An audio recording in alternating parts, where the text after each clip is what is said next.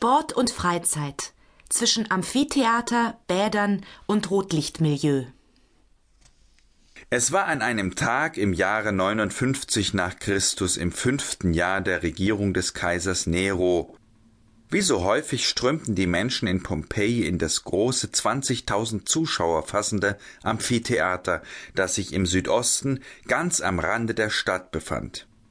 Viele Menschen hatten sich auch aus der Nachbarstadt Nuceria auf den Weg gemacht, um die Gladiatoren bei ihrem spektakulären Treiben zu bestaunen. Doch kam man nicht mehr dazu, sich dem eigentlichen Zweck des Besuches zu widmen. Nicht die Gladiatoren, die dazu professionell verpflichtet waren, schlugen auf sich ein, sondern die Zuschauer boten ihrerseits den Gladiatoren das seltene Schauspiel einer Massenschlägerei. Der römische Historiker Tacitus berichtet, zur selben Zeit entstand aus einem unbedeutenden Streit ein blutiger Kampf zwischen den Bewohnern von Nuceria und Pompeji anlässlich eines Gladiatorenspiels, das Livineius Regulus veranstaltete. Zuerst neckten sie sich mit kleinstädtischem Mutwillen, dann beschimpften sie sich, griffen zu Steinen und zuletzt zum Schwert. Die Pompeianer, auf deren Gebiet die Spiele stattfanden, behielten dabei die Oberhand.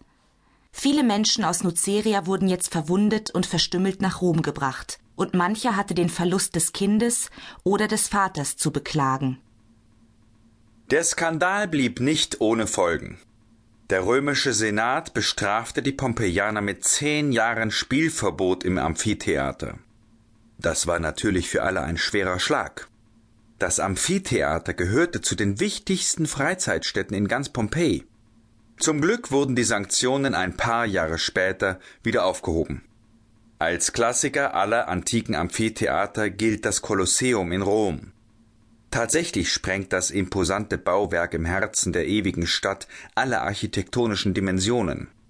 Dafür darf Pompeji aber für sich das Privileg beanspruchen, dass es sein steinernes Amphitheater schon gut 150 Jahre vor der Metropole Rom besessen hat. Das Amphitheater von Pompeji wurde bereits um 70 vor Christus eingeweiht. Und nicht allein auf den zeitlichen Vorsprung gegenüber der Reichshauptstadt konnten sich die Einwohner Pompejis etwas einbilden. Ihr Amphitheater war sogar das erste dieser Art in der ganzen römischen Welt. Für viele Pompeianer war der regelmäßige Besuch im Amphitheater das wichtigste Freizeitvergnügen. Doch gab es noch viele Alternativen. Zu den besonders populären Abwechslungen gehörten die Thermen. Davon existierten in Pompeji zum Zeitpunkt des Untergangs der Stadt so viele, dass kein Freund des gepflegten Bades auf sein Vergnügen verzichten musste. Hier umdröhnt mich von allen Seiten Lärm jeder Art. Denn meine Wohnung liegt gerade über einer Badeanstalt. Nun stelle dir das wilde Gekreische aus allen möglichen Tönen vor. Es könnte einen dazu bringen, die eigenen Ohren zu verfluchen. Athleten üben hier, schwingen ihre bleibeschwerten Hände, bringen sich dabei ins Schwitzen oder tun wenigstens so. Jetzt hört man sie stöhnen. Wenn sie den angehaltenen Atem wieder ausstoßen, klingt es wie Zischen und wildes, hartes Aufatmen. Kommt noch ein Ballspieler dazu, der seine Ballschläge zählt, dann ist das Maß voll. Denke dir dazu die immer wieder aufkommenden Zänkereien, den Lärm, mit dem man einen Dieb fasst, und das Geplärr von Leuten, die sich im Bad gerne singen hören. Weiter das tosende Aufspritzen des Wassers, wenn einer mit gewaltigem Schwung ins Becken springt. Das alles sind wenigstens natürliche Töne.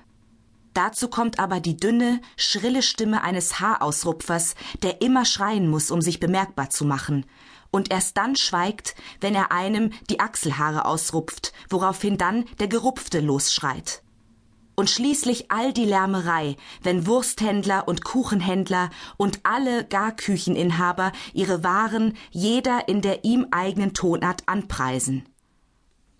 Die Szene, die der Philosoph Seneca beschreibt, bezieht sich nicht direkt auf Pompeji. Vielmehr geißelt er hier die Zustände, wie sie im benachbarten Baiae, dem mondänen Badeort am anderen Ende des Golfes von Neapel herrschten. Doch darf man sich die Verhältnisse in den Thermen von Pompeji ähnlich lebendig vorstellen. Nach moderner Terminologie kann man diese römischen Thermen ohne weiteres als Wellnessstätten bezeichnen. Hier ging es neben Entspannung, Erholung, Hygiene auch um gesellschaftliche Kontakte. Das Prunkstück Pompeis war jener Wohlfühltempel, den man als die Stabianer-Thermen bezeichnet. Sie liegen dort, wo sich die sogenannte Via dell'Abbondanza mit der Via Stabiana kreuzt. Die Stabianer-Thermen sind die ältesten der Stadt. Sie waren schon im zweiten Jahrhundert vor Christus in Betrieb, also lange bevor die Römer in Pompeji das Heft in die Hand nahmen. Sie waren geräumig genug, um Frauen und Männern das zwar nicht gemeinsame, wohl aber gleichzeitige Baden zu erlauben.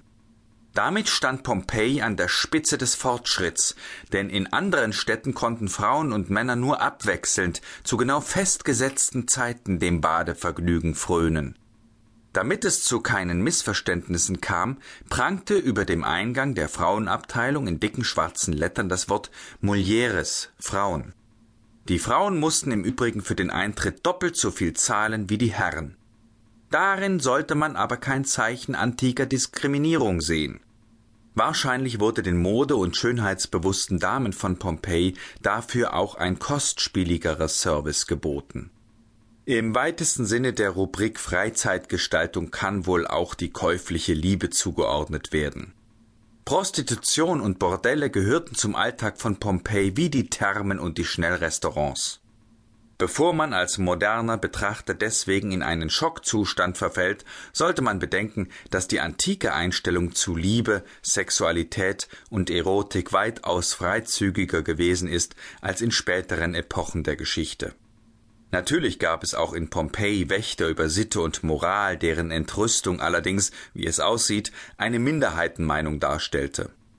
In Pompeji zeugen von dieser unbefangenen Haltung die oft überaus freizügigen Wandgemälde in den Häusern der Vornehmen. Und eine deutliche Sprache sprechen auch Figuren wie der Priapos, der griechische Fruchtbarkeitsgott, der mit dem wichtigsten Zeichen außergewöhnlicher sexueller Potenz versehen den Eingang zum Haus der Familie der Vettier zierte. Damit musste der Hausherr in Kreisen mit ehernen moralischen Grundsätzen auch nicht unbedingt Anstoß erregen, galt der Phallus doch bei Griechen, Römern und damit auch bei den Pompeianern als ein unheilabwendendes Symbol. In Pompeji gab es kurz vor dem Ausbruch des Vesuv fast 40 Bordelle. Das hört sich ziemlich viel an. Doch es gilt zweierlei zu bedenken. Erstens, Pompeji war eine multikulturelle Hafenstadt. Das Rotlichtmilieu war nicht allein und vielleicht nicht einmal so sehr für die Einheimischen als vielmehr für die vielen fremden Gäste da, die sich in der Stadt aufzuhalten pflegten. Und zweitens, bei einigen dieser Etablissements handelte es sich um sehr bescheidene Einrichtungen mit nicht mehr als einem Raum. Andere waren Teil einer Gaststätte und von dieser aus durch eine diskrete Treppe zu erreichen. Doch es gab auch einige repräsentative Bordelle für gehobene Ansprüche. Solche Häuser mit dem Anspruch auf Vermittlung sexueller Freuden nannte man Lupanar. Dieser Begriff war abgeleitet von dem lateinischen Wort lupa, die Wölfin. Er hatte aber nichts zu tun mit dem ehrwürdigen Mythos von der Gründung Roms, sondern sollte die Assoziation zu den stimmlichen Bekundungen einer läufigen Wölfin herstellen. Die erste Adresse für Freier war das auch heute noch zu den Attraktionen von Pompeji zählende Lupanar in der siebten Region, zwölften Insula, Eingang 18. Über eine solche präzise Wegbeschreibung verfügten die antiken Kunden nicht. Im alten Pompeji gab es keine Straßennamen und keine Hausnummern. Ein Fremder musste sich also durchfragen. Oder er folgte den eindeutigen Phallus-Symbolen an den Hauswänden, die ihn auf die richtige Spur brachten. Das Bordell erstreckte sich über ein Erdgeschoss und ein darüberliegendes Stockwerk. Als Besitzer in den Jahren vor dem Untergang der Stadt waren zwei Herren namens Africanus und Victor ausgewiesen, wie sich einigen Graffiti an den Bettgestellen entnehmen lässt. Es gab zwei Eingänge, die im Erdgeschoss in einen Vorraum führten. Von diesem gingen fünf Zelle Meretritiae, die Kammern der Dirnen, ab. In Pompeji hatte neben der käuflichen Liebe selbstverständlich auch die echte Liebe ihren Raum